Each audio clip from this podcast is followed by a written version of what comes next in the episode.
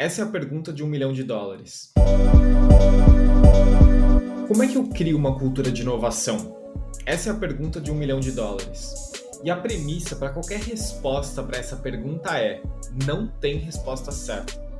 É engraçado como a gente tem a tendência inconsciente de buscar por uma bala de prata, um produto que se encaixa perfeitamente, ou a gente acredita que é possível comprar uma cultura. Existem alguns pilares básicos para a gente começar a construir a resposta para essa pergunta. O primeiro pilar é contexto e o segundo são pessoas.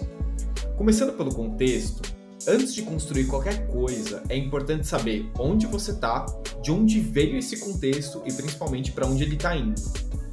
Cultura é algo que existe, independente se você gosta ou não gosta dela. Então, considerando isso, vale se perguntar quais são os conjuntos de práticas que existem nessa organização, quais são os rituais, quais são as crenças, quais são as tecnologias, quais são os sistemas que já existem. E para levar uma cultura para uma certa direção, a gente precisa entender como a gente chegou até ali, principalmente para onde as lideranças estão apontando, em direção a qual futuro. E isso leva as pessoas. Quem que está nessa organização? Elas fazem o quê? Por quê? Qual que é a motivação delas?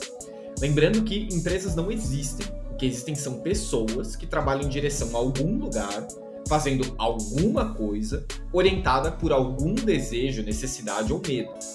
Só depois disso é possível olhar para o futuro e fazer essa pergunta. Mas eu sugiro mudar essa primeira pergunta. Eu não acho que como é que eu crio uma cultura de inovação é uma boa pergunta. Ela é um pouco reducionista e busca sempre uma resposta certa, excluindo qualquer derrapada é, nesse caminho. Eu prefiro outra pergunta, que é qual cultura de inovação a gente quer criar.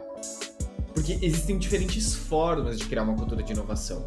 Você não precisa ser nenhum especialista para entender os valores básicos da inovação: colaboração, prototipagem, teste, experimentação, risco. O ponto não é como, o ponto é qual. E só as pessoas da sua organização elas vão conseguir responder essa pergunta com eficácia. De resto, bench é super bem-vindo, consultorias que fazem esse processo sempre ajudam, mas ninguém pode dar essa resposta a não ser as pessoas que trabalhem na sua organização. Um abraço, pessoal, até semana que vem.